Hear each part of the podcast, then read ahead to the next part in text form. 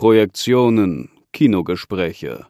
Wird präsentiert von podriders.de, das Podcast-Netzwerk.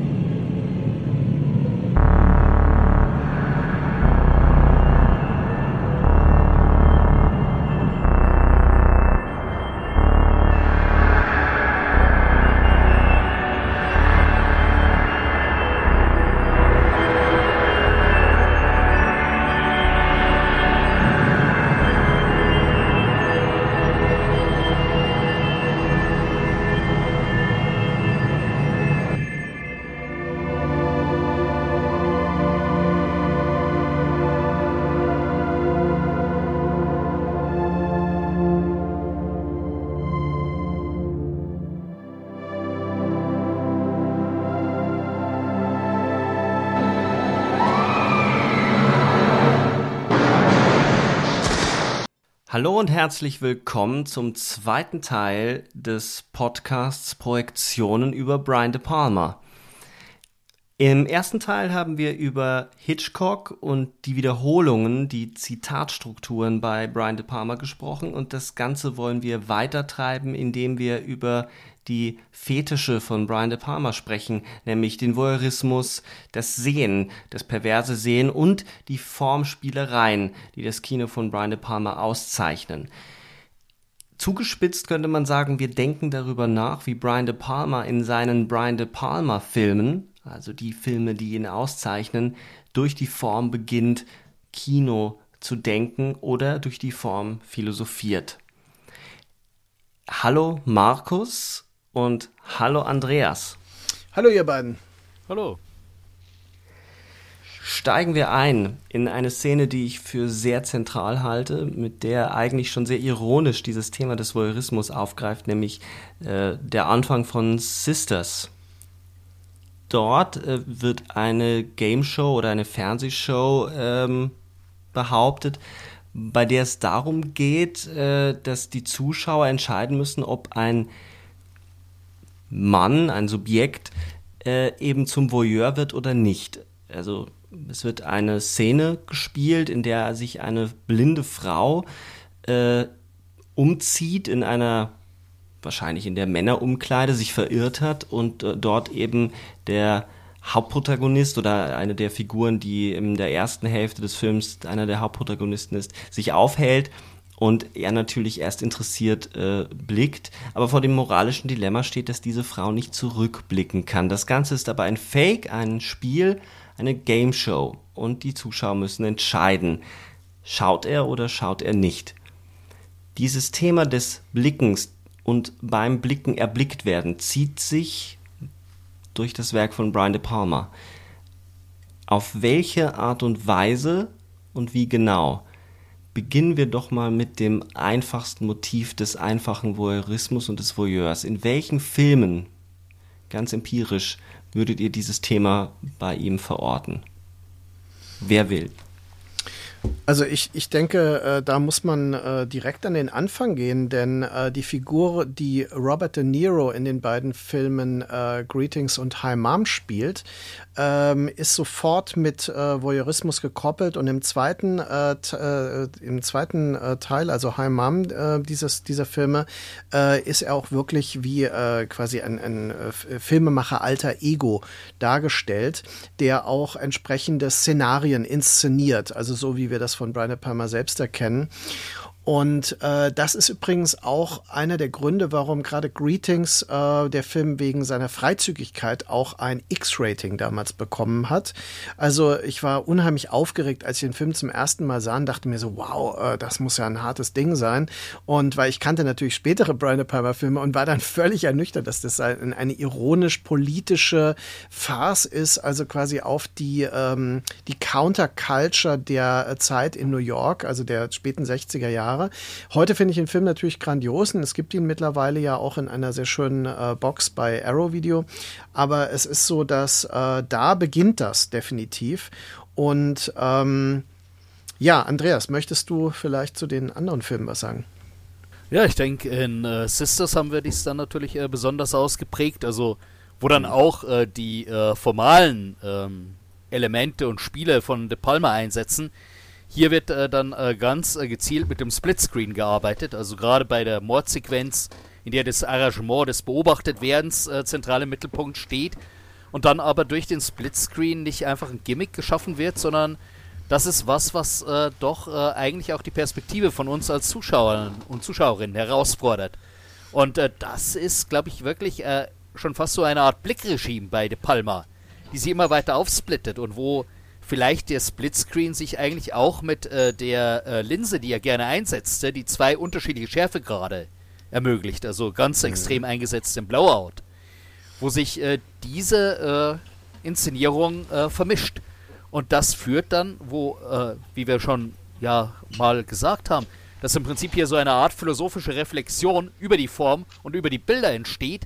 Das setzt sich dann immer weiter in äh, den äh, Filmen äh, fort. Also wenn mhm. wir dies äh, betrachten wie sozusagen von dem Hitchcock remixen und äh, neu arrangieren, sich dann mehr und mehr tatsächlich so eine Reflexion über die Blickstrukturen ergibt. Also die kann persönlich geprägt sein, wie in der Museumssequenz in Dress to Kill wo De Palma eigene Flaniertouren durch New York aufgreift und diese mit der Formsprache der voyeuristischen Blicke koppelt über, was wir in der letzten Episode erwähnt hatten, Body Double, wo der Blick bereits von vornherein arrangiert ist und äh, der Voyeur sozusagen in die Falle gelockt wird, bis eben hin äh, zu den äh, späteren Filmen, in denen ihn das Thema ständig äh, noch weiter beschäftigt. Und was auch zum Beispiel ein Punkt ist, der hierzulande weder in der Filmwissenschaft noch in der Filmkritik äh, sonderlich notiert worden ist, ist, dass dieses in Erkenntnisinteresse, das mit dem Voyeurismus verbunden ist, sich bis in die aktuellsten Filme fortsetzt. Also in Passion gibt es dann diesen interessanten Transfer,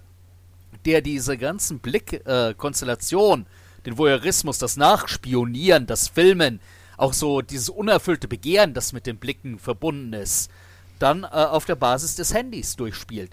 Und da ist das äußerst Spannende, der Film ist eigentlich so eine Art zweite Verfilmung von einem Stoff, der bereits äh, in äh, dem äh, Film ähm, Crime de Passion ist er, heißt auf Französisch. Ich glaube, Love Crime mhm. ist der englische internationale mhm. Titel von Alain Corneau umgesetzt wurde, aber De Palma bringt die äh, eigene Ebene des Reflektierens äh, der Blicke und des Voyeurismus hinzu, weil das sind alles Elemente, die es in dem etwas drögen französischen Film, ich will es gar nicht original nennen, weil De Palma ist so originell, dass das nicht einfach als Remake funktioniert, die es dort gar nicht gibt. Also die ganze Idee, dass äh, mithilfe des äh, Handys schließlich äh, das Beweisvideo aufgenommen wird, was eigentlich aus so einer Art enttäuschten Sehnsucht äh, aufgezeichnet wurde, das sind alles Elemente, die äh, De Palma ähm, hier von einem Medium aufs andere überträgt. Also das ist sozusagen dies, was äh, zuerst mal mit äh, den Videokameras äh, in den äh, frühen 80ern begann, sich äh, dann noch weiter fortsetzte mit äh, den arrangierten Blickregimen, dass sich das bis in die mobile Variante hinein fortsetzt, bis hin zu den ähm, Filmen, in denen er dann auch, wo es eben nicht mehr um den voyeuristischen Blick geht, sondern einen politischen Blick, wenn er in Redacted äh, die Struktur von YouTube-Clips und äh, Internetvideos aufgreift. Ja, dazu würde ich gerne äh, was ergänzen. Ich denke, dass genau diese Idee von Überwachungstechniken äh, relativ früh bei ihm eine Rolle spielt. Also äh, bei Dress to Kill haben wir ja den techniknerdigen äh, Sohn der ermordeten äh, Hauptdarstellerin, ähm, der dann äh, quasi mit so einer in einer Box verborgenen Kamera und so solchen äh, Mechanismen arbeitet. Und äh, wir haben äh, zum Beispiel auch eine Szene in einem Film, wo man das gar nicht erwartet, nämlich Carlitos Way über den melancholischen Gangster, gespielt von Al Pacino, der dann, ich glaube, es ist Annette Banning beim äh, Tanz beobachtet. Ja. Also das sind alles äh, Szenen, die äh, immer wieder auf diese Beobachtungssituation zurückkommen, manchmal mit, manchmal ohne Technik. Wir haben in Scarface zum Beispiel äh, die ständige Beobachtung durch diese, äh, also das äh, Drogendezernat, ähm, äh, zum Beispiel mit diesem Zoom dann im Suggestiven auf die Uhr, wo dann die 12 fehlt und da aber die Kam das Kameraobjektiv ähm, dann durchkommt. Und mhm. ähm, also das heißt, man, man unterschätzt das. Äh, ich finde deswegen auch seinen Film Redacted, das ist ja der Film über das, äh, den Samara-Vorfall im äh, Irakkrieg. Ähm, das ist ja ein Film, der äh, ist eine Collage aus Überwachungs- und Aufzeichnungstechniken. Ne? Also quasi mit Nachtsichttechniken, äh, Optiken und dann ähm, Überwachungskameras, Verhörkameras und all diese Dinge. Ähm, und das ist was, was ihn wirklich beschäftigt in, äh, bis in Bereiche hinein, äh, wo man es nicht erwartet. Das bedeutet aber auch, dass sich in einigen Filmen von ihm der menschliche Körper Art Prothesen oder Erweiterungen sucht, um besser blicken zu können oder um auch in Abwesenheit weiter blicken zu können. Also das Handy in Passion ist ja etwas, oder die Aufnahmetechnik in, in Passion gibt es ja auch die Überwachungskamera, die eine große Rolle spielt, mhm. mit, der, mit der die Chefin ja dieses Mobbing äh, zuspitzt und weiter betreibt, weil überall in dieser Firma, in dieser Marketingagentur Kameras sind und ähm, damit führt sie dann ihre Mitarbeiter vor. Ja. Das bedeutet aber natürlich, dass er schon auch diese eine Art Apparatus-Theorie äh, äh, einspeist, nicht jetzt in dem, in dem theoretisch strengen Sinne, aber ich spiele natürlich darauf an, dass, für, dass es schon naheliegend ist, dass er von Anfang an das Kino selbst als ein voyeuristisches Medium begreift. Das taucht ja dann auch schon, wie Markus sagt, sehr früh auf in den Film, aber er greift das Ganze ja dann auch in ähm, Black Dahlia auf, wo die Manipulation des Ganzen, also dieses, wo es auch diese Aufzeichnung gibt, dieses Vorstellungs, dieser, mhm. dieses Castings, wo er selbst auch noch den Cast, Film den Regisseur spielt. Genau, genau. Und dies ja wiederum auf Szenen aus den frühen Filmen zurückgeht. Also was er ja selbst in der Doku von Norman Baumbach anmerkt, dass eigentlich diese Konstellation, das geht wieder auf äh, die allerfrühesten De Palma-Filme zurück. Also was sich auch daran zeigt, dass er ein Interesse hat, äh, dies zu reflektieren. Und das Interessante ist sogar, was natürlich dann das Kino auch weiter aufrechterhält, als äh, Gedankenkonstellation. Er ist sich dieser Apparatusstrukturen äh, teilweise bewusster, als es äh, die deutschsprachige Medienwissenschaft ist, weil er denkt ja gleichzeitig die Mobilisierung mit. In äh, Passion ist es spannend, auch wenn der Film ein paar Probleme hat. Aber diese Idee wird ja systematisch von allen Seiten durchgespielt. Das Handy ist ja gleichzeitig das Objekt, was ja überhaupt das ganze Intrigenspiel äh, auslöst. Also es ist das fetischisierte Objekt, was so wie ein Apple iPhone beworben wird, die ganze enttäuschte, unerfüllte Liebe ergibt sich über den Spot, der für das Handy äh, gedreht wird. Und teilweise, äh, da wir es in der letzten Episode ja auch von den Blickkonstellationen bei De Palma haben, das wird ja hier teilweise auch fast durch den Kakao gezogen, was ihm selbst immer vorgeworfen wurde, weil es dann auf einmal im Werbespot die sogenannte Asscam gibt, wo man sich das Handy in die Gesäßtasche steckt und äh, als dies als Werbespot präsentiert wird, sind alle in der Hipster-Werbeagentur komplett begeistert davon. Gleichzeitig aber opfert er es nicht im billigen Gag, sondern spielt das tatsächlich dann als äh, Blickstruktur, als Apparatus, der mobilisiert worden ist, durch. Ich finde ja, dass das eine Szene ist, wo sich die Brillanz von De Palma zeigt, dass er fast einen billigen Gag äh, daraus macht und dann genau im letzten Moment die Kurve kriegt, dass er das reflektiert. Also die, die, diese Momente, wo man denkt, oh Gott, jetzt geht die Story gar nicht mehr auf. Oh, das ist aber hier jetzt billigstes Trash-Kino. Es gibt ja auch diese Momente in Body Double, wo man denkt, oh, wenn er jetzt falsch abbiegt, dann geht's schief. Aber sofort setzt er etwas drauf und schafft es in seinen guten, brillanten Momenten eine Form zu finden, wo der Kitsch, der Trash, das Schmutzige durch die Form erhoben werden. Und in dem Moment, wo er die Kamera als Blick inszeniert und quasi den Ass, den, den Hintern der Frau zurückblicken lässt, haben wir ja genau das, was ich in der letzten Folge gemeint habe, dass das Objekt, das betrachtet wird, auch nicht einfach nur ein passives Objekt ist, wenn es um das angeblickt werden weiß. Und das spielt er dann vor allem in sehr vielen Filmen durch. Und das hat auch Femme Fatale, äh, die, die Tanzszene, die ja als erotisches Kino immer gelabelt wird, die natürlich sexy ist. Da müssen wir nicht um den heißen Brei herumreden.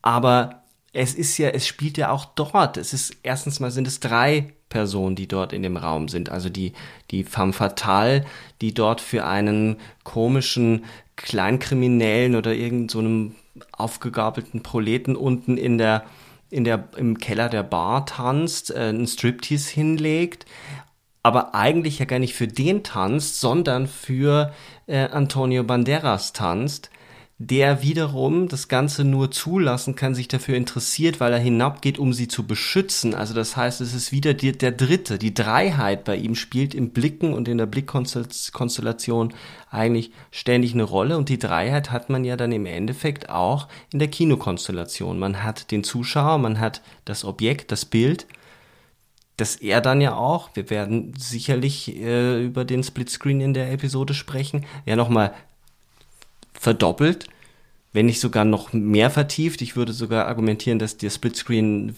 das Bild so tief werden lässt, dass man eigentlich nicht nur von zwei Strängen sprechen kann.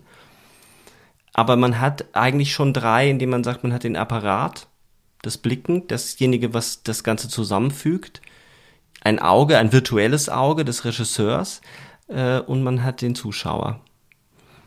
Und das finde ich äh, phänomenal, wenn man da anfängt drüber nachzudenken und verschiedene Filme nimmt, spielt er das in fast allen seinen genuinen De Palma-Filmen durch. Und gleichzeitig, dass es ja auch immer in die entsprechenden Formate eingepasst wird. Also ich meine, bis hin zu seinem aktuellsten äh, Film, äh, der auch äh, mit einem Terrorismus-Video auf YouTube aufhört. Also das ist eigentlich schon hochspannend, selbst wenn ihm äh, bei ja, den ja. späteren Filmen nicht mehr alles äh, so ganz gelingt. Aber ich meine, diese Ideen, äh, das äh, in der Spätphase äh, von einem Regisseur wie De Palma, das ist äußerst äh, spannend. Also auch wirklich nicht sich irgendeiner Retromania oder einer Nostalgie hinzugeben, sondern immer noch diese Konstellation zu durchbrechen und weiterzudenken. Und ich glaube, das ist sogar ein Punkt, wo vielleicht sogar die Black Dahlia spannender ist als LA Confidential. LA Confidential ist ein hervorragender Film, aber das ist Tradition der Qualität. Bei äh, De Palma ist dagegen in Black Dahlia das wirklich heftige.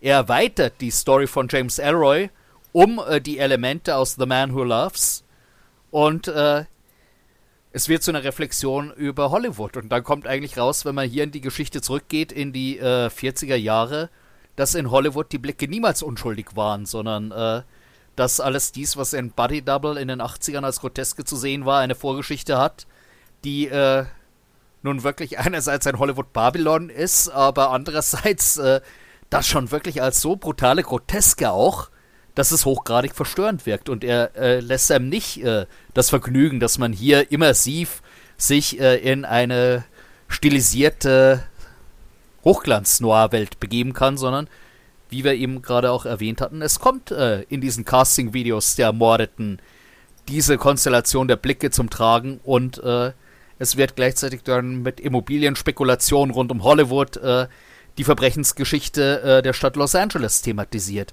Und das sind äh, äußerst komplexe Netzwerke, die da entstehen, sodass wir vielleicht eine Mikroebene haben, auf der diese Dreierkonstellation der Blicke äh, zu finden ist. Aber die geht auch immer weiter in einen mhm. politischen. Kontext. Also gerade bei Redacted ist ja auch das Brillante, dass man ja dabei auch nicht so klar sagen kann, was trifft denn jetzt eigentlich überhaupt noch die Wirklichkeit. Und De Palma arbeitet da sehr raffiniert, er hat sich mit der Fotokünstlerin Taryn Simon zusammengetan und sie haben zusammen äh, das visuelle Konzept des Films äh, entwickelt. Und äh, das äh, zeigt schon einen Reflexionsgrad an, der äußerst spannend ist und der viel zu selten thematisiert wird. Da würde ich gerne einmal kurz ähm, von der Ebene weggehen, weil äh, da eine Frage nochmal bei mir sich aufdrängt, die wir im letzten, in der letzten Episode schon angerissen haben. Warum ist das Spätwerk dann so unbeliebt?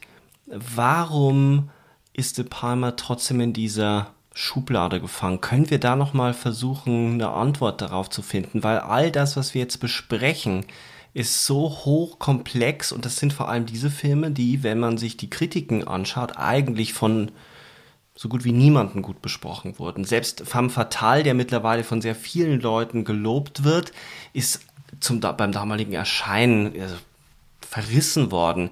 Passion kommt überhaupt nicht gut weg und Redacted hat äh, ein, zwei gute Stimmen und der Rest ist so, da verliert ein Regisseur sein Können und es wird peinlich.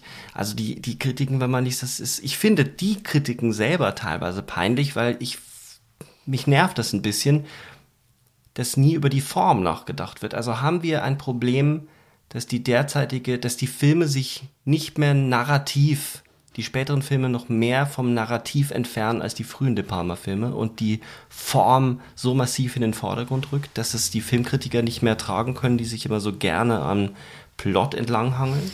Also ich finde ja, dass er in gewisser Weise wie das auch eben beschrieben wurde, teilweise zurückkehrt zu seiner Faszination für äh, Godards Filme.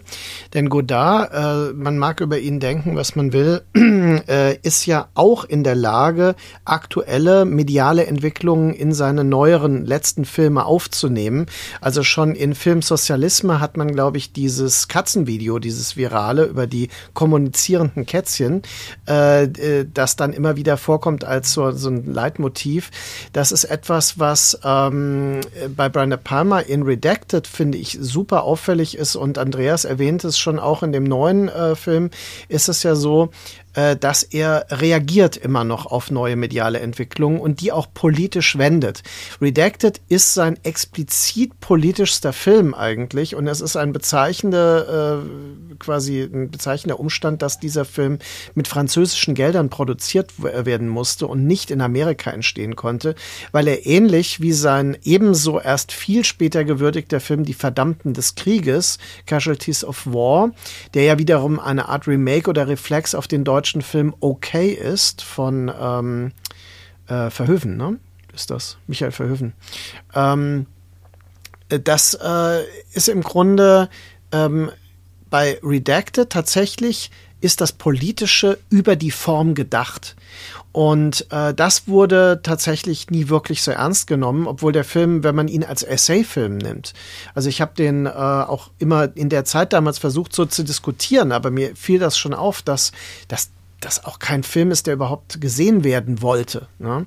Und äh, über zum Beispiel die Schwarze Dahlia, den ich persönlich sehr schätze und auch schon, ich hatte damals die Pressevorführung gesehen und war, war schon erstaunt, wie schlecht der ankam. Und vor allem, obwohl ich das Buch gerade mag, habe ich ihn immer auch als eine Variante des Buches gerade geschätzt und nicht eben abgelehnt.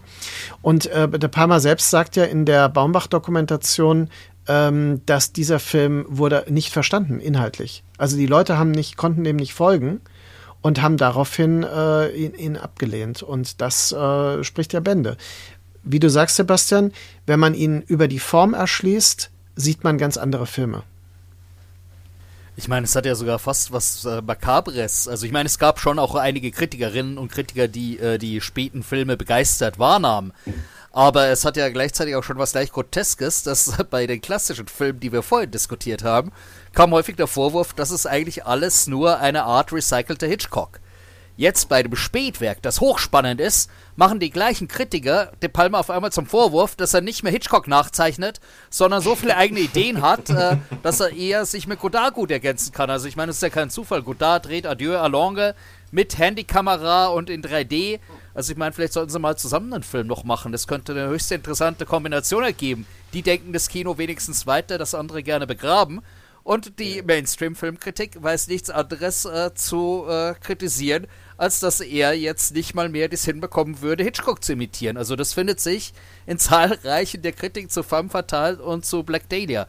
Aber ein interessantes Problem ergibt sich dabei, äh, wenn man zum Beispiel von Markus die Seduktionstheorie anwendet, dann ist ja wirklich die Schwierigkeit, es ist ja ein bisschen frustrierend, weil es gibt äh, ein Stammpublikum an Kritikerinnen und Kritikern, das De Palma immer noch feiert, aber die brauchen ja eigentlich nicht mehr unbedingt verführt zu werden, weil die ja ohnehin die Filme äh, komplexer wahrnehmen. Aber das große Publikum, an das sich ja äh, die Filme eigentlich richteten und was in den 70ern und 80ern immer funktioniert hat, da kommen ja die Filme gar nicht mehr hin. Also ich meine, das hat sich, was Markus von äh, Black Dahlia in der Pressevorführung berichtete, das habe ich in zugespitzter Variante bei Passion erlebt. Also ich habe fast mhm. jeden De Palma-Film äh, der späteren noch im Kino gesehen. Und äh, in Passion, der nur drei Tage zu sehen war, war das in einem winzigen kommunalen Kino, wo außer mir nur zwei Leute da waren. Und äh, man bekam noch ein Glas Wein ausgegeben, dass man zu dem Film vorbeischaut. Allerdings das alarmierende Fazit war, genau, Kino Vino improvisieren. Das äh, wirklich deprimierende Fazit war, was einerseits die Stärke von De Palma zeigt, aber andererseits, wie frustrierend dieser Film letztendlich auch ist. Äh, der andere Besucher im Kino war äh, ein äh, Vertreter von einer Werbeagentur und meinte nur hinterher beim Weinen, dass der Film eigentlich alles genauso abbilden würde, wie er selbst dies häufig in den Werbeagenturen erlebt hätte. Und dann steht in den Kritiken, dass das unglaubwürdig ist, dass das alles so furchtbar aufgesetzt sei. Ich meine, es ist brillant besetzt. Naomi Rapaz und Rachel McAdams, die dauernd zwischen Sweetheart und fieser Intrigantin wechselt. Er nimmt diese Jungstars, Caroline Herfurth, die auch sehr äh, gut spielt und äh, dies in diese ganze Berliner Werbelandschaft holt. Aber es ist doch wirklich alarmierend, wenn in den Kritiken zu lesen ist, ah, völlig überzeichnet. Und dann kriegt man von jemandem aus einer Werbeagentur erzählt, nee, das trifft schon leider ziemlich genau das, was man so in dieser Werbewelt erlebt. Es ist doch interessant, dass das Ganze, ich würde gerne die These nochmal zuspitzen von mir, dass es, äh, dass er den narrativen Plot zurückfährt, formeller wird, mit dem narrativen experimentiert, femme fatale, der sich aufsplittet, äh, der so eine David Lynchhafte Traumebene annimmt, wobei ich das jetzt äh, gar nicht meine, dass er das kopiert. Das ist durchaus nochmal eine andere Qualität, die hier, oder ein anderer Angang als bei Lynch. Ähm, es ist doch interessant zu sehen, dass mit einem Aufkommen der, des epischen Serienhypes, das Serien so, so als das zentrale, erzählerische, das bessere Kino aufgegriffen werden. So ein Kino wie De Palma, der anfängt äh, zu denken, das Kino weiterzudenken, überhaupt nicht mehr so eine große Rolle spielt und ad acta gelegt wird. Ähm, plötzlich wird man mit Dingen konfrontiert, mit, mit Ästhetik, während es bei den Serien, die, die alle dann als das neue Medium begreifen, ja eigentlich immer nur um Psychologie geht, um Innerlichkeit geht, um Figuren, die sich, die ausgewalzt werden, um Plots, die meandern. Ähm, jetzt haben wir eine andere mediale Konstellation, da müsste man jetzt nochmal extra gucken, zu was sich die Serie denn jetzt eigentlich entwickelt hat. Ähm, also auch erstarrt ist. Das war sicherlich eine Weile beweglich, aber ich würde schon da noch mal einen Blick wagen und würde das mal untersuchen wollen. Das müsste man sich dann genauer angucken, welche Serien und welche Filme von De Palma da zur gleichen Zeit erscheinen. Aber mir scheint das äh, naheliegend zu sein, das mal genau unter die Lupe zu nehmen. Es ist ja auch eine gewisse Ironie, fällt mir gerade auf dass ja zwei der erfolgreichen Blockbuster, die er gedreht hat, Untouchables und Mission Impossible, das sind ja Filmversionen von äh, früheren TV-Serien. Serien, ja. Genau, und gleichzeitig aber äh, mit einer Radikalität, die äh, selbst eine Lektüre zu diesen Serien auch äh, vornimmt, weil in Mission Impossible, äh, egal wie man dazu steht, ist ja äh, das Interessante, dass er ja komplett gegen die Spielregeln der Serie verstößt, indem der paternalistische väterliche Mentor der Verräter ist. Und äh, nach dem Kalten Krieg aus Enttäuschung opfert er sein eigenes Team. Also das, äh, ich glaube, das ist natürlich eher aus so einer kulturwissenschaftlichen Perspektive auch interessant. Das war in den USA ein massiver Skandal, dass sich die Darsteller der alten Fernsehserie darüber empörten und erklärten, das sei so, wie wenn Captain Kirk bei Star Trek plötzlich ein Serienmörder wäre. Also sie nahmen ihm das richtig übel, dass er die Serie so dekonstruiert hat dieses Verstoßen gegen die Spielregeln, ist das nicht etwas, was man auch bei ihm auf ganz vielen Ebenen hat, was man als die perverse Form bezeichnen kann? Also wenn man den Perversen nimmt, in einer ganz, ganz äh, äh, komprimierten Form bei Freud, ist der, Perver ist der Perverse schon derjenige, der beim sexuellen Akt kein Kind zeugt. Also der eine Sache entgegen seiner natürlichen, äh, entgegen ihrer natürlichen Orientierung benutzt. Jetzt könnte man sagen, äh, dass De Palmas Filme immer etwas Perverses haben. Einmal auf der Inhaltsebene, wie er mit Voyeurismus, mit Sexualität umgeht, aber auch wie er uns hineinzieht und wie er uns selber mit uns konfrontiert. Ist der Splitscreen so wie ihn die Palmer verwendet, nicht pervers? Ja, aber er hat gleichzeitig aber auch das Potenzial, sich selbst zu transzendieren, wenn man das bei Femme Fatale nimmt. Der Splitscreen ist in den Szenen äh, eingesetzt, in denen Antonio Banderas äh, versucht, als Paparazzi äh, die Protagonistin äh, zu fotografieren. Und das nimmt ja jedes Mal dann wieder einen anderen Verlauf. Und ich glaube, äh, weil du die Regeln erwähntest, das ist tatsächlich, glaube ich, etwas, was De Palma von Lynch zum Beispiel auch unterscheidet, weil in Femme Fatale ist es ja fast wie beim Videospiel.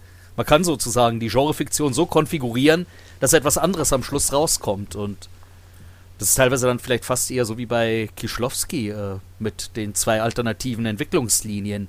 Also sozusagen, es gibt bei De Palma dann tatsächlich eine Logik, die entlang der Genresyntax operiert, die es bei Lynch nicht gibt. Äh, bei Lynch sind es diese verschlungenen, aufeinander aufbauenden Tableaus, äh, während äh, De Palma glaube ich, äh, spielt äh, tatsächlich äh, damit und es hat auch äh, eine gewisse Konsequenz. Und von daher, der Splitscreen ist einerseits äh, in diesem Blick des Perversen und gleichzeitig aber, ja, man wird vielleicht dazu verführt, aber dann ist man sozusagen in einer Struktur, die auf einmal konfiguriert werden kann. Ähm, vielleicht müssten wir nochmal überlegen, wer noch Splitscreens verwendet. Splitscreen ist ja zu dem Zeitpunkt, wo der Palmer damit anfängt, bereits schon ein äh, als etwas antiquiert geltendes Stilmittel. Man hat das ja in den 60er Jahren verwendet in Breitwandinszenierungen. Zum Beispiel äh, bei dem Film, ich glaube, ist das Le Mans oder Grand Prix? Ähm, Grand Prix, ähm, wo eben quasi die Parallelisierung äh, verschiedener, also nicht nur zwei, sondern wirklich äh, multipler Handlungen äh, im, im Sportgeschehen dann dargestellt werden.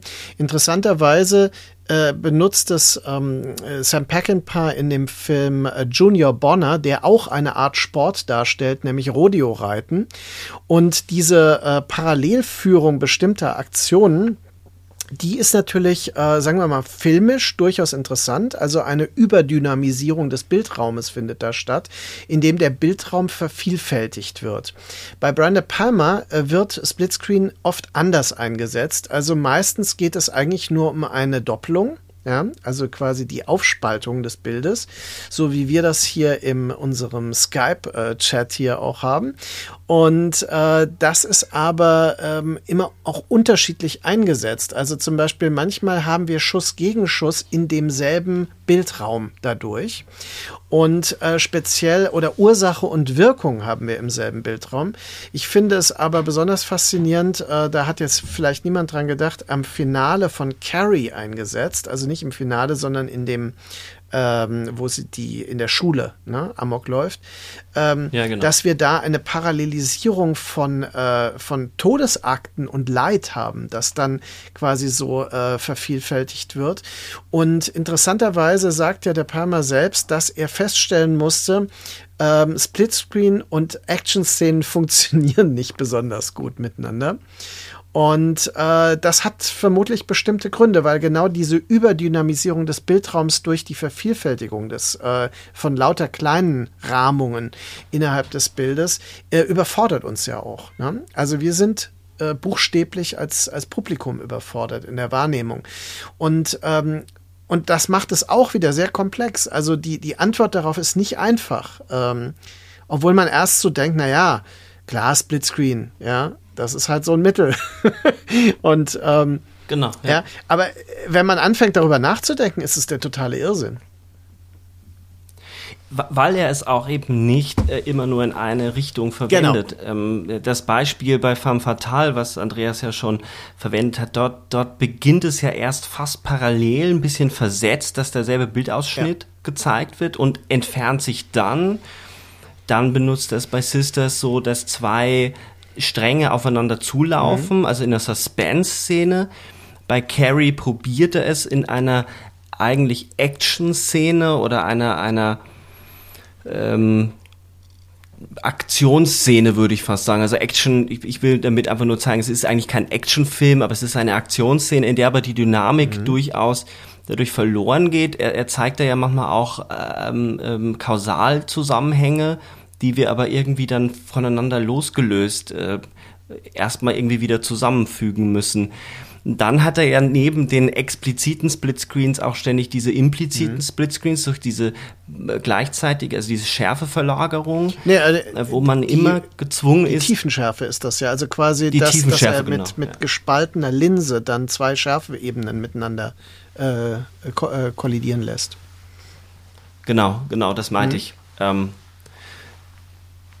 wo man auch nochmal drüber sprechen muss, wie die funktionieren. Was ich meinte mit, ist der Splitscreen bei ihm nicht pervers ist, dass sich erstens bei den expliziten Splitscreens, wo das Bild ja geteilt ist durch eine, einen schwarzen Abgrund, der, der irgendwie, in den wir ja hineinfallen und versuchen müssen, ständig selbst zu montieren, hineinfallen in diese, in diese Lücke, wieder eine Dreiheit hergestellt wird und wir als Zuschauer sichtbar werden gleichzeitig aber etwas, äh, eine Gleichzeitigkeit sehen, die wir sonst nicht sehen könnten.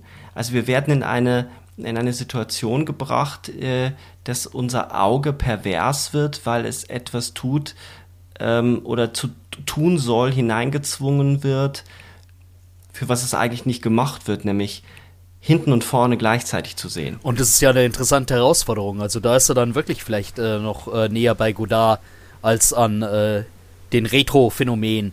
Weil ich meine, nichts wäre heute einfacher, dass man den Splitscreen als Retro-Ästhetik der 60er und 70er einsetzt.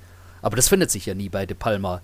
Sondern der Splitscreen führt ja eigentlich eher als äh, formale Denkbewegung weiterhin in sowas, wie man es dann später beim Desktop-Cinema fast hat. Also so wie bei Redacted, YouTube neben dem äh, hochglanzpolierten französischen Dokumentarfilm, neben dem exploitativen, schon fast snuffartigen äh, Video äh, der äh, GIs steht und das alles wird nebeneinander als äh, ein Rhizom präsentiert, das allerdings jetzt nicht unbedingt so einladend, sondern eher schon in Filmen auch äh, eher deprimierend ist und äh, das Denken herausfordert. Also, ich meine, das taucht in den neuen Filmen dann häufiger auf. Also, dass äh, im Prinzip die Anordnung, wie sie auf einer Desktop-Oberfläche wäre, in Redacted durchgespielt wird. Es gab ja sogar einen interessanten Fall, wo sogar, glaube ich, ein Clip aus Redacted wurde äh, von äh, einem Terroristen für äh, ein reales Video gehalten. Also was zeigt, was eigentlich hier durch diese Konstellationen äh, an Herausforderungen durchgespielt wird.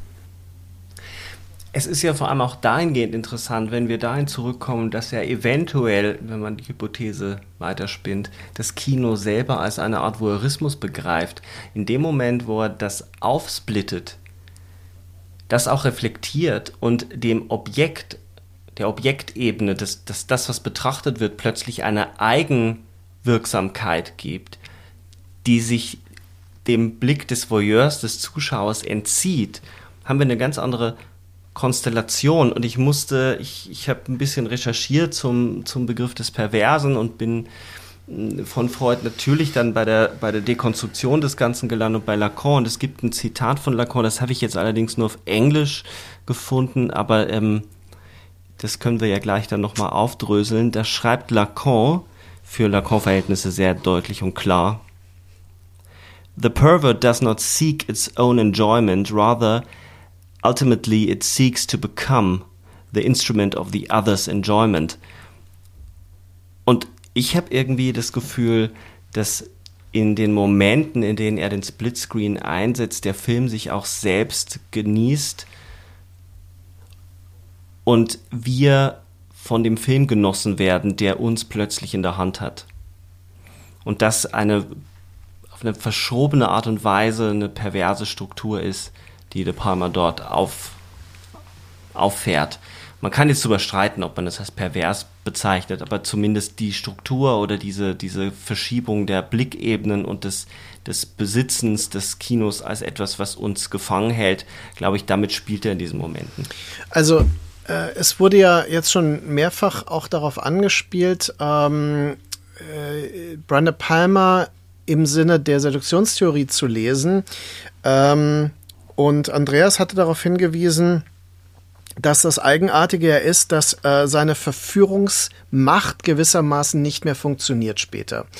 Ähm, ich denke, dass er sich sehr bewusst ist über diese Mechanismen, die seduktiven Strategien, ne, die ich ja auch äh, entsprechend dann äh, bloßlege, die ich auch für nachweisbar halte bei seinen neuen Filmen, bei seinen letzten, nicht neuen, bei seinen äh, Filmen der letzten 15, 20 Jahre, sagen wir ja dann fast schon, ähm, dass diese Mechanismen aber tatsächlich nicht mehr den Erwartungen entsprechen und zum Teil am Publikum vorbeigehen. Das ist eigentlich das Hauptproblem. Und dass er Splitscreen zum Beispiel immer wieder auf die eine eine oder andere Weise einsetzt, obwohl dieses Stilmittel bereits, als er es das erste Mal verwendet, äh, schon als leicht antiquiert betrachtet wurde oder als ein gescheitertes Stilmittel des Films, weil es eben die filmischen Mechanismen zu sehr ausstellt. Ja? Also es ist ein Stilmittel, das zu sehr darauf äh, auf die Gemachtheit verweist, ja, dass die, vier, die vierte Wand im Theater gewissermaßen symbolisch durchbricht. Und äh, damit äh, hält er uns natürlich sofort wieder auf Distanz. Äh, die, die Dinge, die er dann innerhalb der Bilder inszeniert, sind ja sehr reizvoll und sprechen die Skopophilie, die, die Schaulust, auf eine Weise an, die man durchaus verführerisch finden kann. Aber ich würde trotzdem auch äh, sagen, weil das, was Sebastian eben gesagt hat über den Perversen. Äh, das entspricht der These, die auf die Baudrillard verweist, dass der Verführer immer auch ein Verführter ist. Also Brian De Palma ist ein vom Film als Medium Verführter, der seine gesamte Karriere daran setzt, andere Menschen, mit anderen Menschen diesen, dieses Verführungserlebnis aktiv zu teilen. Und die Tragik ist, dass das tatsächlich das Publikum so nicht mehr erreicht, wie das zeitweise funktioniert hat. Und ja auch eine gewisse Tragik, dass ja selbst die Emanzipation von Hollywood nicht viel äh, geholfen hat. Also mhm. nach äh, dem wirklich auch unterschätzten Mission to Mars, äh, seinem Science-Fiction-Film, der kolossal gefloppt ist, das erzählt er auch in der Doku von Baumbach, setzte er sich in den Flieger, äh, kam nach Paris äh, und ja, dann meistens pendelt er wohl jetzt zwischen Europa und New York hin und her. Also ich meine, die ganzen Filme waren ja dann, äh, Markus hat es ja vorhin schon erwähnt, Redacted, französisch produziert, Femme Fatale, französisch-europäische Koproduktion. Domino ist eine deutsche und internationale, aber äh, europäische Koproduktion, ne? Genau. Passion, ein in Deutschland gedrehtes, äh, nicht direkt Remake, eine eigene Auslegung eines französischen Films. Black Dahlia, man baut äh, Los Angeles der 40er in einem Studio in, glaube ich, Ungarn war. In Ungarn, ja, ja, ja, mhm. genau. Also was ja wirklich, es ist Allein das sollte mal alles aufbereitet werden. Das ist so ein faszinierender Stoff, sozusagen, mhm. um über Hollywood in den 40ern reflektieren zu können. Geht man nach Osteuropa und findet da noch äh, ein Studio, das tatsächlich solche Bauten hat, damit äh, diese Kulissen des Los Angeles der 40er entstehen können. Und man wird sich ja irgendwie denken, das wäre jetzt die ideale Emanzipationsgeschichte. De Palma, der Außenseiter, Filmphilosoph des New Hollywood, geht ins Exil aber selbst hier, außer ein paar begeisterten Kritikerinnen und Kritikern, werden ja die Filme kaum wirklich notiert. Weil sie ungemütlich sind und weil sie auch mittlerweile dem Zeitgeist ähm, widersprechen, der ja damals schon auch latent vorhanden war. Die sind nicht eins zu eins zu lesen, sind ambivalent, sie haben Nacktheit, sie haben Gewalt gegen Frauen, aber auch Gewalt gegen Männer. Sie sind pessimistisch. Kaum ein De Palma-Film hat ein Happy End und geht gut aus. Die haben immer eine zynische Wendung, zumindest am Ende, ähm, wo man nicht erleichtert aus dem Kino geht. Äh, wenn er freie Hand gehabt hätte, wäre das Ganze ja teilweise noch böser geworden, wenn man äh, äh, an Obsession denkt. Er wollte ja die Incest-Geschichte wirklich on-screen ausagiert sehen und jetzt wird sie ja quasi auch nur als Traumsequenz angedeutet, dass der Vater mit der eigenen Tochter schläft. Also so ein Max Frisch-Moment. Homophaber. Ähm, das finde ich, könnte man auch nochmal drüber nachdenken, ob er auch ein Filmemacher ist, der in der Gegenwart extrem ungemütlich ist. Body Double ist ein Film, der heute, würde er heute erscheinen, so nicht, der würde nicht durchkommen. Oder er würde einen so einen Shitstorm nach sich ziehen, dass diese ganzen Ebenen, die er dort einzieht, die er über das Begehren, wie er über das Begehren nachdenkt, also wie, wie jede Figur quasi äh, den, den idealen Partner sich im Kopf zusammensetzt, wie aber dort auch über das Verhältnis des Angeblicktwerdens und des Anblickens nachgedacht wird. Das geht, würde alles verloren gehen, weil du hast diese eine Szene, wo mit einem Phallus, riesigen phallusartigen Bohrer eine Frau ermordet wird und da wird es schon, finde ich, problematisch, dass es äh, sehr früh beginnt, diese ambivalenten und komplexen Geschichten, die ihre Kunsthaftigkeit, anders als Lynch, nicht so ausstellen. Weil auf der ersten Ebene nimmt ein Film, über einen, den wir, den wir noch nicht gesprochen haben, Raising Kane, der ja daherkommt wie ein B-Movie, wie ein, wie ein einfacher Horrorfilm. Und wenn man den mal anfängt, auf der Formebene auseinanderzunehmen und zu versucht auseinanderzuschlüsseln, was hier Traum und Realität ist, dann merkt man auch sehr schnell, dass es hier um ähnliche Themen mhm. geht wie bei Body Double. Aber es kommt auf der ersten Ebene wie ein einfacher, schmutziger Thriller, Horror-Thriller daher. By the way, ist das natürlich auch eine Vorwegnahme äh, des dann so viel gelobten Shyamalan-Films äh, äh, Split.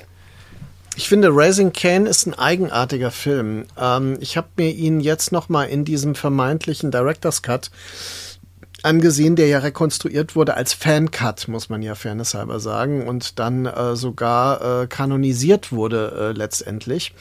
Ähm, aber so oder so, ähm, ich sehe es nicht ganz so. Der Film ist zum Beispiel nicht schmutzig. Also du sagst, er kommt wie ein schmutziger äh, Thriller. Er ist ja ein unheimlich künstlicher und also artifiziell äh, meine ich das, artifizieller Film, der äh, extrem modellhaft konstruiert ist, der sogar äh, verglichen mit den äh, Global Giallo-Tendenzen seiner früheren Filme äh, ein reines Modell ist, der aber in dieser Künstlichkeit umso mehr wieder an Hitchcock anknüpft. Und gerade die Sequenz, äh, die ja an unterschiedlichen Stellen jetzt in beiden Fassungen kommt, also wo sie in dieses Geschäft geht mit den Uhren. Ne? Also das ist äh, die, dieser Fetischismus in Bezug auf äh, Details und Nahaufnahmen und äh, äh, diese, diese Fülle, die die Bilder zum Teil dann produzieren. Das ist schon genau das, was ich meine. Der Film überfordert nämlich den Zuschauer äh, und ich denke, ein ungeübter mh, mm, Betrachter oder Betrachterin würde ähm, äh, instinktiv ablehnend darauf reagieren. Der Film kam ja auch überhaupt nicht an. Also dieses, diese Überforderung kommt schleichend daher. Und sie ist aber eigentlich genau die Fülle und die Dich, also die Verdichtung, würde ich sagen, die ihn unterscheidet. Und da sind wir nämlich wieder an dem Punkt, warum ähm, quasi kommt er im Zeitalter der äh, gelobten Serienformate äh, nicht mehr an, weil diese Überdichte nicht mehr verständlich ist für ein größeres Publikum. Das wäre eigentlich äh, die These. Und ähm, man reduziert ihn dann in Abwehr auf etwas, was ihn dann, so wie du es vermutlich beschreibst, ähm, äh, als einen, einen sehr simplen, zwar überkonstruierten, aber letztlich simplen Thriller erscheinen lässt. Dass er tatsächlich aber diese multiple Persönlichkeit thematisiert, dass auch hier wieder äh, diese äh, zum Beispiel Crossdressing und äh, also ich würde nicht Trans-Elemente, sondern Crossdressing-Elemente dann eine Rolle spielen. Also all diese Dinge äh, beim, beim Mehrfachsehen ist das natürlich ein faszinierender Film, ne? in seiner Künstlichkeit.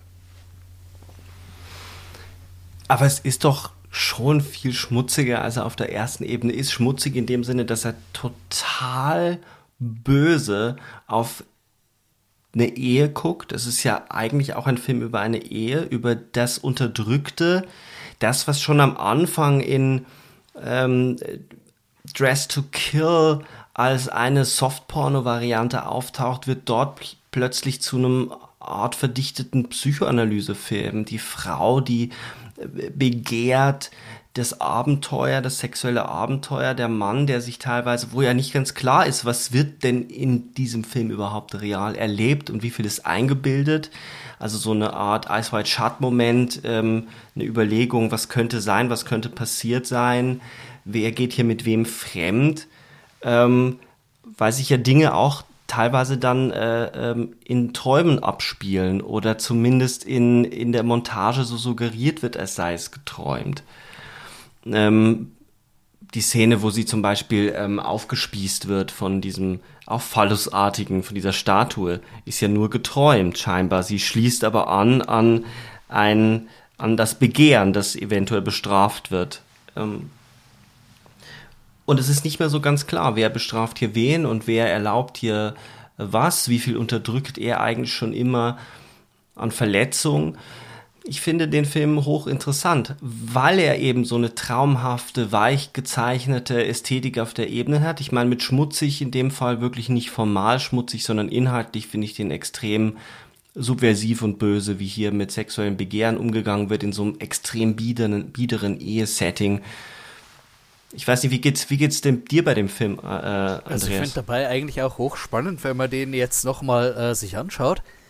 dass ja eigentlich hier äh, schon alle möglichen Tendenzen der Mindgame-Movies, die ja erst ein paar Jahre später richtig äh, einen Boom erlebten, durchgespielt werden. Aber gleichzeitig auch, wo wir vielleicht jetzt hier auch, äh, äh ja, so vielleicht bei dem Problem auch sind, äh, warum dies, dieses große Publikum dann nicht mehr erreicht ist, im Unterschied zu den Plot-Twist-Filmen, wie jetzt etwa den äh, Filmen von Shyamalan, gibt es ja nicht jetzt irgendwie eine Wendung, bei der wir dann klar sagen können, ja, so ist es, ach ja, das ist die Ebene, das ist die Ebene und das ist die Ebene.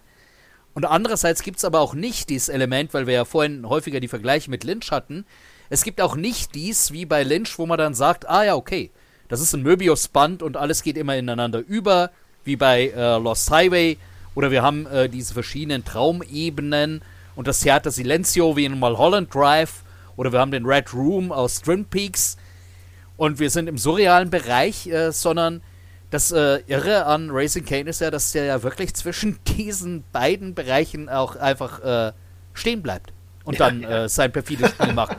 Wir haben auf der einen Seite dieses ganze Genre-Set der Mindgame-Movies, kriegen aber nicht den Plot-Twist und das Payoff, was ja immer dann bei dem Rätselspiel der Mindgame-Movies in den 90ern so wichtig war.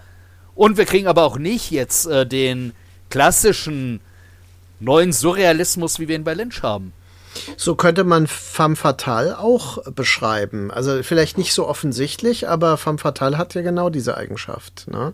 Also der, äh, der äh, Unklarheit ne? über die objektiv äh, dargestellte Realität oder die, ähm, ja, also die subjektive. Ja, man könnte dann ja in der Tat, so wie Femme Fatale, eine Reflexion über äh, die Klischees der, Femme Fatale äh, eine Meta-Reflexion ist. Raising Kane, also ein Film über Szenen einer Ehe von Brian De Palma beschreiben. ja. Also er, er reflektiert quasi diese konservative äh, Trieb Unterdrückungsmaschine der bürgerlichen Ehe durch äh, äh, oder schießt das durch so eine Psychoanalyse hindurch und, und spannt uns ein in ein Kaleidoskop, das nicht mehr aufzulösen ist.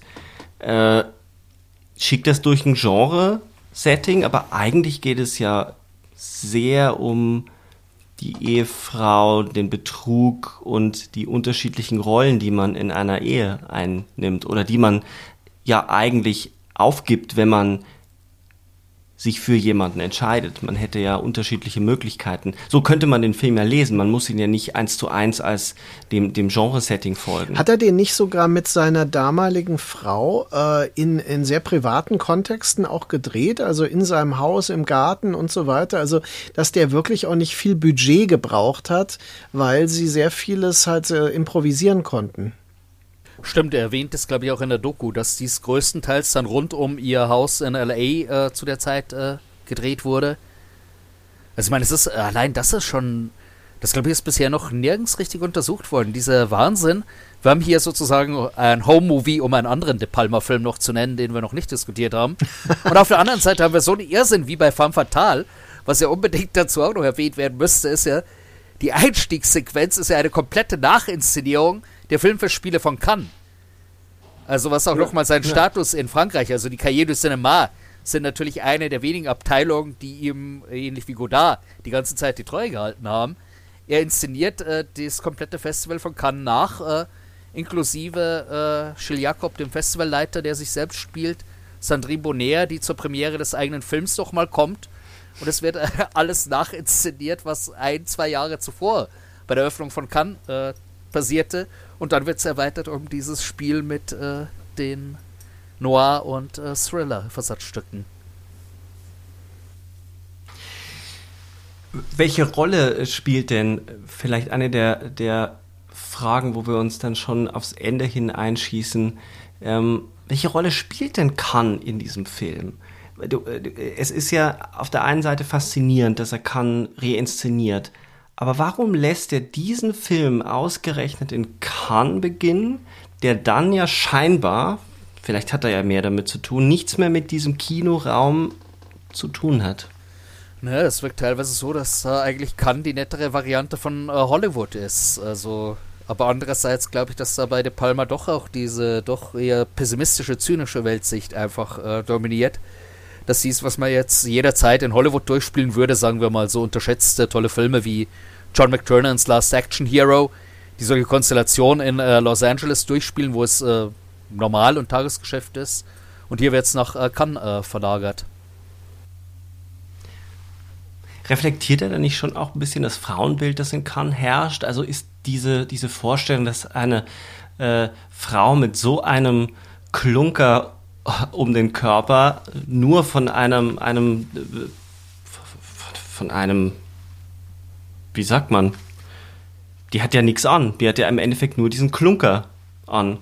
Dass das eigentlich nur vorstellbar ist äh, in, in, in Frankreich und in Cannes, weil es ja auch, es äh, wird ja viel diskutiert, auch der Sexismus in Cannes und äh, gleichzeitig dann ähm, auf dem Strand die Frauen, die dann äh, sich da nackt ablichten lassen, da existieren ja Parallelitäten die er dort wiederum reflektiert und das ja auch ein Metathema ist. Also das Beobachten von Frauen, das äh, Objektivieren von Frauenkörpern, was zu diesem Festival ja irgendwie auch immer äh, gehört hat bis vor kurzem. Und darüber macht er dann, weil der Film spielt ja dann auch im Kino, es gibt die Szenen dann im Kino, und äh, dann ist das dieser alte Regisseur, der da diese wunderschöne Frau, die im Endeffekt nackt ist, mit in diese Premiere hineinnimmt. Mir scheinen da schon machtkritischere, ich will nicht sagen feministische, aber machtkritische Züge drin zu sein. Ja, in Ansätzen vielleicht sogar auch was, was durchaus feministisches Potenzial hat, weil was ja auch nicht zu vergessen ist, ist Rebecca Romaine äh, unterwandert ja äh, als äh, die titelgebende Femme Fatale das Festival von Cannes als Fotografin und fotografiert eben äh, genau ihre Kollegin, die äh, in diesem Schlangen-Diamanten-Outfit äh, zu sehen ist. Also dass eigentlich durch ihren Auftritt als Fotografin wird bereits die Umkehr des Blicks, die später zum zentralen Thema des Films wird, ja. das wird ja, bereits ja, eingeführt. Aber hier haben wir es auch wieder mit diesen raffinierten barocken Ebenen von äh, De Palma zu tun. Das fällt äh, eigentlich, wenn der Blick nicht so geschult ist dafür, das fällt eigentlich meistens erst beim zweiten Ansehen auf, dass das hier schon in diesen Reigen eingefügt wird. Mhm. Ich würde diese Episode darunter verbuchen, dass sich erneut zeigt, wie wichtig es ist, eigentlich auch über die Form von Film nachzudenken, dass das im öffentlichen Diskurs, im Diskurs, im Feuilleton und auch bei Filmkritikern zu kurz kommt. Ich will gar nicht äh, reden von Reviews und YouTube-Kritiken, bei denen es ja meistens wirklich nur um den Inhalt geht. Dann kommen Brian De Palma-Filme wirklich wohl nicht so gut weg. Die Form oder die Formvergessenheit äh, der Filmwissenschaft auch und der Gegenwart schockiert mich dann wirklich in der Tat jetzt, nachdem wir äh, so lange über Brian De Palma gesprochen haben. Und das nehme ich wirklich nochmal mit für mich, auch da nochmal drüber nachzudenken, wie sich das nochmal schärfen lässt, weil ich glaube nämlich in der Tat, mehr kann man auch in einem Podcast nicht leisten, haben auch wir nur an der Oberfläche gekratzt, wie viel da eigentlich noch in den einzelnen Einstellungen liegt, in den Formen. Wir haben über die Farbgebung nicht geredet, wie, wie sehr er darauf achtet, dass bestimmte Farbcodes eingehalten werden. Äh, Markus hat ein, zwei Mal ja auch angedeutet, dass er sich auch sehr für Details interessiert. Bei nicht allen Filmen, aber bei sehr vielen Filmen. Das auch nochmal ins Verhältnis zu setzen, das ist, glaube ich, eine, eine schöne Aufgabe, die man mitnehmen kann. Man kann aber auch einfach äh, Brian De Palma genießen und durch äh, das, was wir hier diskutiert haben, die Filme nochmal aufschlüsseln. Also ich denke, genau was du sagst, ähm, knüpft dann etwas an, was Andreas vorhin angedeutet hat, worauf wir gar nicht so richtig nochmal explizit zu sprechen kamen, nämlich äh, Brian De Palma philosophiert mit seinen Filmen. Andreas, du hattest das fast wörtlich so gesagt. Äh, und zwar, ich würde es so ergänzen, ähm, er philosophiert in seinen Filmen über die Form des Films. Ja? Also die Form Gebung, die äh, Dynamisierung äh, des Raumes, die, ähm, die Musik, wie er Musik einsetzt, wie er ähm, Farben äh, kodiert und so weiter. Also all das ergibt einen spezifischen ähm, Kontext und ein Netzwerk, also Rhizom hat es, hat es Andreas vorhin genannt, das eben ähm, die Basis seiner genuinen philosophischen, also seiner, seiner Weltsicht und Weltneuerschließung über Film ähm, belegt. Und äh, das wäre tatsächlich die Herausforderung. Wir haben das nicht gelöst, das äh, sehe ich auch äh, so. Da, da kann man noch äh, tatsächlich viel weiter gehen. Aber vielleicht äh, ist diese Sendung wirklich inspirierend in der Hinsicht, dass wir ähm, Hörerinnen und Hörer dazu bringen, äh, nochmal einen anderen Blick auf diese Filme zu werfen und auch auf die etwas marginalisierten Filme, die wir ja dann doch auch angesprochen haben. Da war ich ganz überrascht, ja, weil äh, viele werden jetzt äh, erwarten, ey, wieso reden die nicht über Scarface? und ich, ich habe ihn ja zur Ehrenrettung erwähnt, aber Scarface ist halt dann doch bis auf drei Szenen vor allem ein Oliver Stone Drehbuch und irgendwie sieht er auch aus und fühlt sich an wie ein früher Oliver Stone Film. Ähm, und äh, das ist etwas, was äh, in zwei, drei, die, die äh, Kettensägen-Sequenz ist natürlich eine De Palma-Sequenz. Aber, ähm, und eben diese Collage mit der Beobachtung. Aber äh, man könnte so viele Dinge noch ähm, weiterentwickeln. Das sehe ich auch. Und ähm, deswegen, für mich war es jetzt sehr inspirierend, aber es ist eher der Anfang, es ist kein Ende. Ich glaube, man sieht ja auch, wie De Palma die Filme als offenen Diskurs manchmal anlegt, gerade an Scarface sehr schön, weil der hat ja dann Eigenleben in der Hip-Hop-Szene angenommen als Stilvorlage für Videospiele wie äh, Grand Theft Auto Vice City. Und zu denen äußert sich ja De Palma auch, dass er dies irgendwo faszinierend und interessant findet, aber dies seien ganz andere Bereiche. Dies, glaube ich, zeigt dann, wie sozusagen aus äh, diesen formalen Reflexionen und Experimenten selbst wieder kulturelle Praxis wird und das fortgeschrieben wird. So wie De Palma selbst sich Hitchcock, Godard, Antonioni rausgriff und äh, diese weitergedacht hat und dies in der filmischen Form realisierte.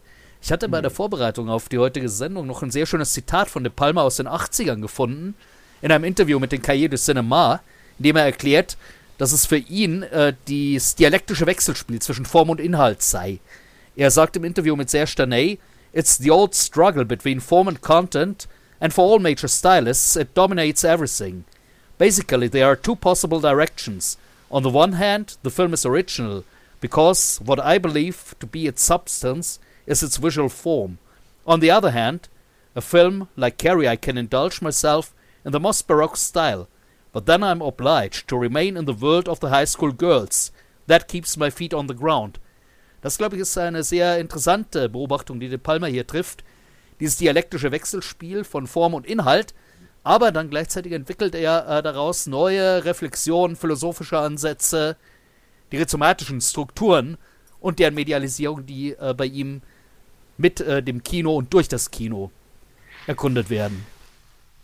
Es bietet sich aber ja natürlich auch an, das haben wir ja an ein, zwei Stellen angesprochen, also die Serienstruktur eben durch De Palma hindurch, der schon auch ein Meister der Verdichtung ist, äh, die Serie nochmal zu rekonfigurieren und anders zu positionieren in der Gegenwart, nämlich als ein Medium, das eigentlich ein Medium der Verarmung auch äh, ist in vielerlei Hinsicht. Das ist mit Absicht jetzt auch ein bisschen provozierend so formuliert. Ähm, eine, ein Fokus auf das Geschichtenerzählen. Ich war ähm, damals noch bei meinem Volontariat beim WDR bei einer Veranstaltung, da hat Doris Dörrie gesprochen, die, die deutsche Regisseurin. Und sie hat ähm, über die Aufgabe des Films oder über die Rolle des Films, ich weiß gar nicht mehr genau, was das Thema war. Auf jeden Fall war die Quintessenz, Film ist in erster Linie Geschichten erzählen. ja. Und mir ist, äh, ich war so wütend und ich bin mir gar nicht mehr sicher, ob ich äh, äh, danach eine Frage gestellt habe. Ich kann mich nicht mehr erinnern, aber das ist so hängen geblieben, weil ich hier in jedem Punkt widersprechen würde. Wenn der Film Geschichten erzählen ist, und das merkt man ja dann bei den vielen schlechten Tatorten, die es gibt. Man kann die Augen schließen und muss nichts sehen, alles wird über den Dialog erzählt. Dann kann man jedes andere Medium nehmen und muss es nicht im Film erzählen. Und das ist das, was Brian De Palma so auszeichnet, dass er ein visueller Filmemacher ist. Und das ist dann das Kino, was wir, glaube ich, als Kunst begreifen, und würde ich für uns alle drei sprechen, auch am spannendsten finden, wo man diese Dialektik, das Wechselspiel, wo nämlich auch der Inhalt interessanterweise manchmal zur Form wird. Und in dem Sinne, glaube ich, würde ich alle jetzt entlassen und allen, allen anraten, zu äh, Formspürhunden zu werden und äh, sich Brian De Palma nochmal zu stellen. Es lohnt sich und es lohnt sich vor allem tiefer zu blicken unter den Schmutz und unter den auf den ersten Blick sexistisch anmutenden Bildern. Da steckt nämlich viel mehr darunter. Bis bald bei den Projektionen. Tschüss. Tschüss. Tschüss.